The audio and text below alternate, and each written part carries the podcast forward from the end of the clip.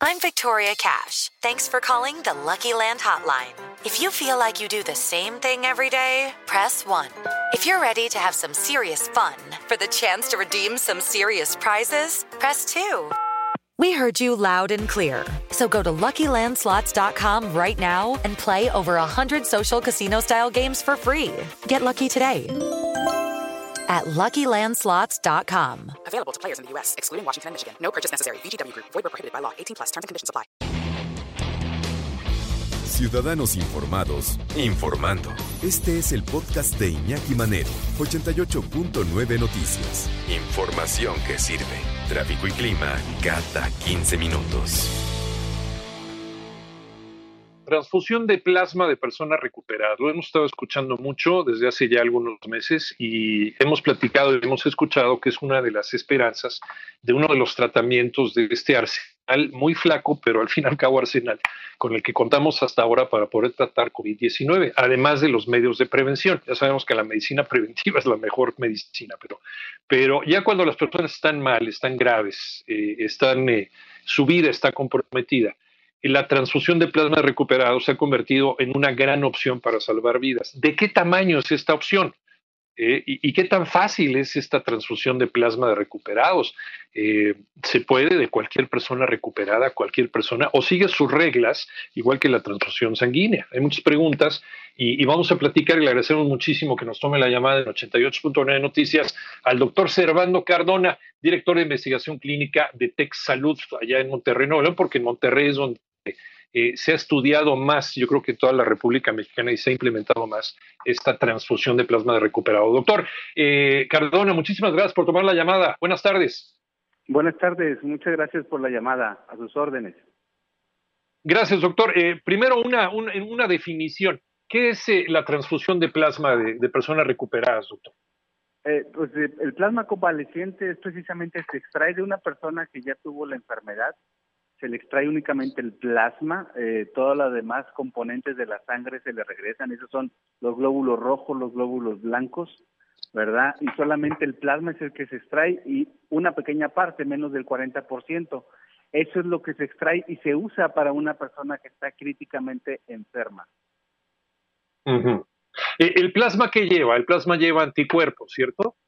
Esa precisamente es el fundamento para, para hacer este o justificar este el uso del plasma convaleciente es que una persona ya creó anticuerpos dirigidos contra el SARS-CoV, o sea, contra el COVID, que son específicos que al ponérselos en una persona que está críticamente enferma le va a ayudar a su sistema inmune a recuperarse rápidamente.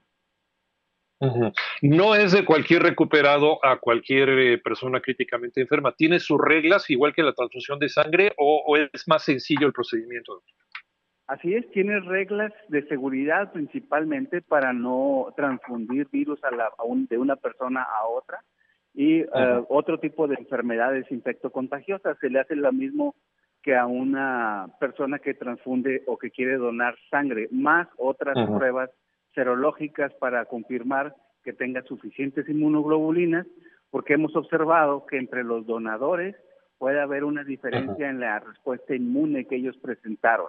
Aquellas personas que son ambulatorias tienen menos anticuerpos, a que presentan una enfermedad leve, como dolor de cabeza, algo de tos, ellos tienen menos anticuerpos a una persona que tuvo que ir a un hospital y estar internada dos días, una semana, ellos tienen mayor número de anticuerpos y su plasma es más rico en esto. Y precisamente de ser solidario se trata cuando se está pidiendo, el Instituto Mexicano del Seguro Social ha estado pidiendo en varios puntos de la República Mexicana que las personas que se hayan recuperado de COVID-19 vayan a donar su plasma.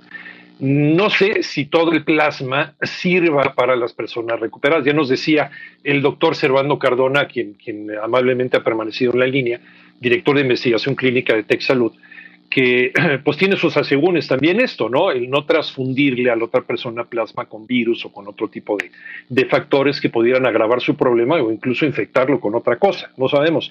Sí tiene, hay que hacer pruebas eh, y pruebas eh, muy precisas, muy puntuales para poder hacer esta transfusión. ¿Qué tanto, qué tanto es una, es una promesa o qué tanto ya es una realidad y se pudiera convertir en un procedimiento estándar a nivel internacional para tratar COVID-19. Vamos a seguir platicando y le agradecemos que haya permanecido en la línea. Doctor Servando Cardona, gracias por seguir con nosotros. ¿Qué tanto es una realidad y qué tanto todavía está a nivel de, promesa eh, este tratamiento de, plasma de personas recuperadas, doctor? Muy bien. hasta ahora, 8 de cada 10 pacientes se benefician de recibir el plasma y lo hemos visto porque reduce el tiempo de estancia hospitalaria, así como el tiempo del uso del ventilador, que hoy es tan necesario. Como usted sabe, los ventiladores en toda la República Mexicana son un número finito de, de, de, estancias de terapia intensiva y ventiladores que es necesario que se usen por menos tiempo o que no se usen, evitar el uso de ellos. Y el plasma es una solución que hasta ahora ha funcionado adecuadamente en 8 de cada 10 pacientes. No, 8 de cada 10 es, es, una enormidad, ¿no? Es un exitazo, 8 de cada 10. ¿Por qué no se estandariza en, a nivel nacional e incluso a nivel mundial este, eh, eh, este sistema, doctor? El, problema que tenemos es precisamente de dónde se obtiene el plasma convaleciente. Se obtiene de personas que tuvieron el COVID. Y aunque hoy en día tenemos una buena respuesta de la población, es mucho más la población que en este momento está enferma en México, en los diferentes países, que sobrepasa por mucho a los pacientes que ya se recuperaron de la enfermedad.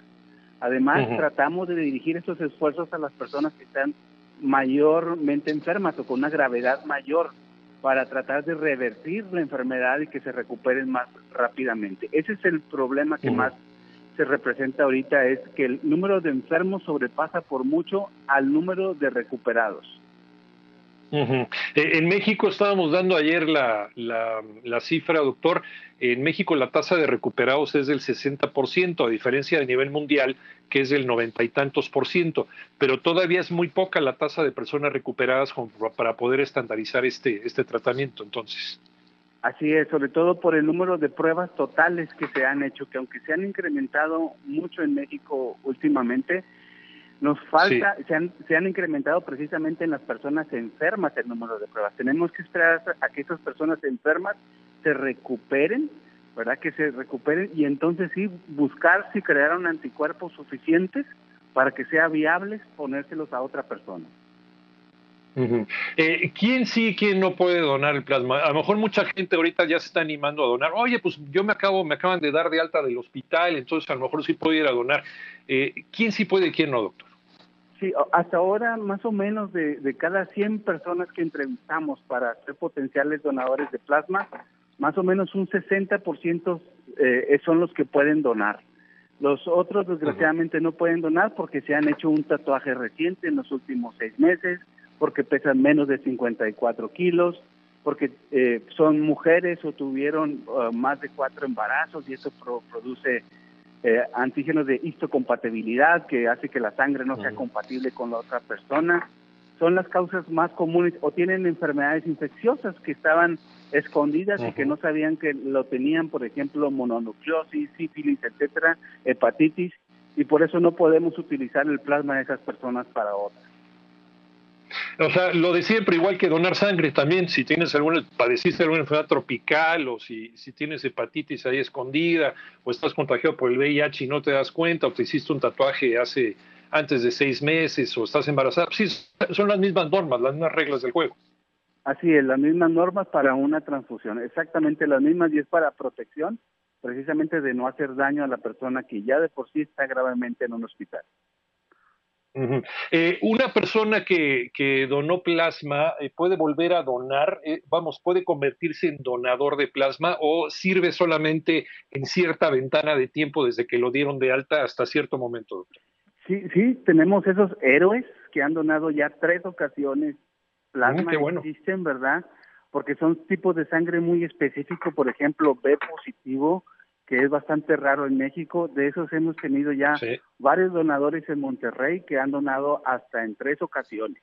ellos desean hacerlo de una forma totalmente altruista con motivo de ayudar a otra persona a que se mejore.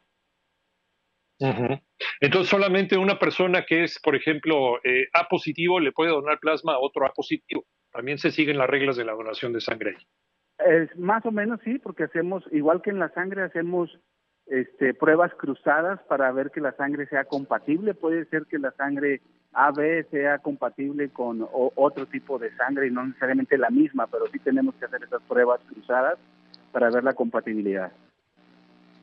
Bueno, aquí lo importante es que más gente se anime a donar, que haya una tasa mayor de recuperación, que es lo que estamos esperando cuando los tratamientos eh, sigan funcionando y que la gente no se nos esté muriendo tanto, desafortunadamente también en las camas, que aprendamos más a conocer este bicho y que haya más gente recuperada que esté dispuesta a donar y que esté también en condiciones, desde luego, para donar el plasma. La verdad, eh, muchas felicidades, doctor, eh, por, por este trabajo que están haciendo y este tipo de investigaciones y molestaremos más adelante si no tiene inconveniente para que nos siga platicando. Doctor Servando Cardona, director de investigación clínica de Tech Salud allá en Monterrey, Nuevo León. Muchas gracias por la charla, doctor. Muchas gracias, buenas tardes.